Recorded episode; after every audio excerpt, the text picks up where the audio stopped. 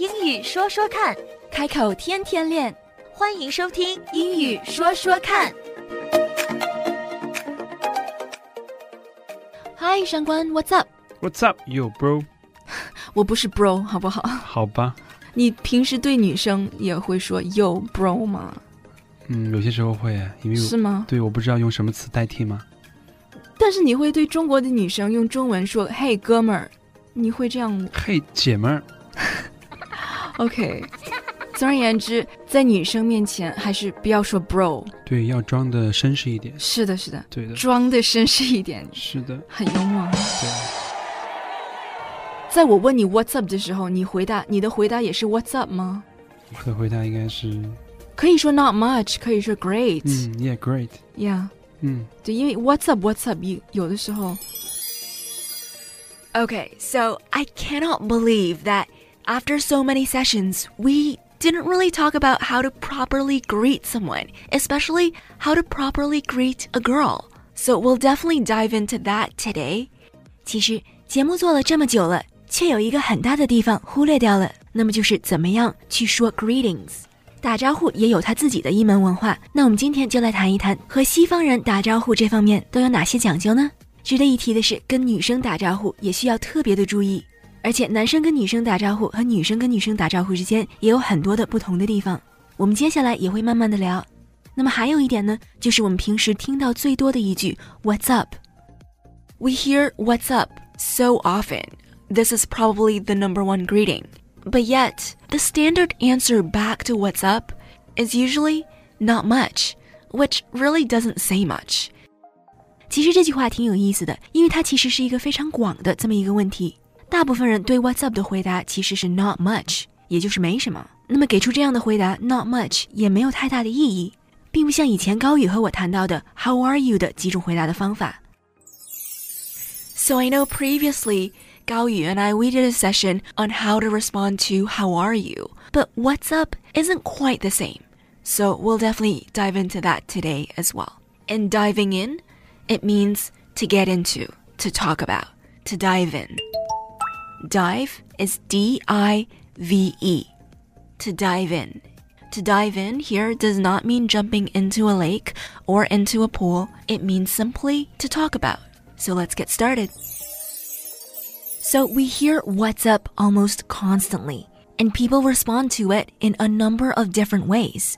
But normally, we don't respond to what's up with what's up, just like how we don't say how are you to how are you, even though how are you and what's up aren't exactly the same things. 因为 How are you？你怎么样了？你还好吗？它是一个非常具体的一个问题，问的是你的状态。可是 What's up？它问的并不是你的状态。虽然它是以问题的形式去问你 What's up，可是很多人对 What's up 的用法却是用它作为一个非常 casual 的一个招呼。与其说 Hello，他们会说 What's up。所以在这里，What's up 并不是一个非让你答出一个 answer 的这么一个问题，它更像是一种 Hey。所以你的回应也可以很随意，可以说句 “hello, hey”，或者是一句 “What's going on? What's going on?” 但是这句 “What's going on” 要说的比较 casual 一点，否则的话，这句话讲出去会多多少少带一点指责的态度，像是发生了什么事情，而并不是说你最近怎么样了。Can you hear the difference? What's going on? What's going on? What's going on? What's going on? The tone is very different. And what's up is often simply just a hello. And just like that, we need to hear the tone from the other person as well.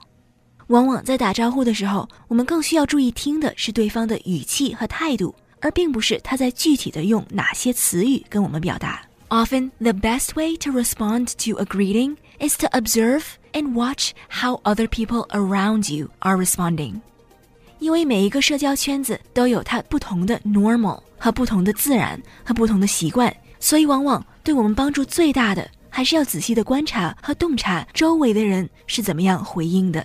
气氛对了，态度对了，其实说什么都无所谓。但是有些元素是要考虑的，就比如说这是一个正式的场合，还是一个非正式的场合？Is it a formal or an informal setting？周围的环境是什么样子的？你和对方认识多久了 how long have you known the other person? 就拿上官和我来说吧，我们是同事，co-workers。虽然这里的环境气氛很轻松，但是毕竟还是一个工作的环境。So a simple hello and the person's name would be just fine. Using bro or sis, or sometimes the word fam, these all indicate a much closer relationship. So if you're not there yet, using these words might get a little awkward.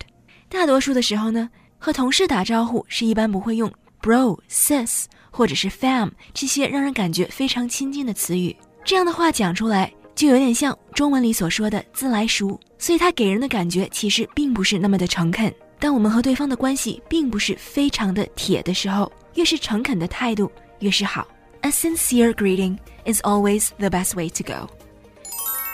Another thing worth mentioning is that there is a difference between same-sex greetings and opposite gender greetings. 另外一点需要注意的是，男生跟女生打招呼和女生跟女生打招呼，这里的 social norms 其实是不一样的。So when it comes to greeting a woman, this isn't just a cultural thing or a language thing, because plenty of guys who do speak English have the same trouble. They're not entirely sure how to greet the other gender. So we'll definitely continue this topic in our next session. And until then, I hope you start noticing how the people around you are responding to greetings and how they're greeting others too. 英语说说看，开口天天练. That's all for now. 今天的节目就到这儿， 我们下期节目再会，Don't forget to practice. 不要忘记练习呀。拜拜。拜拜。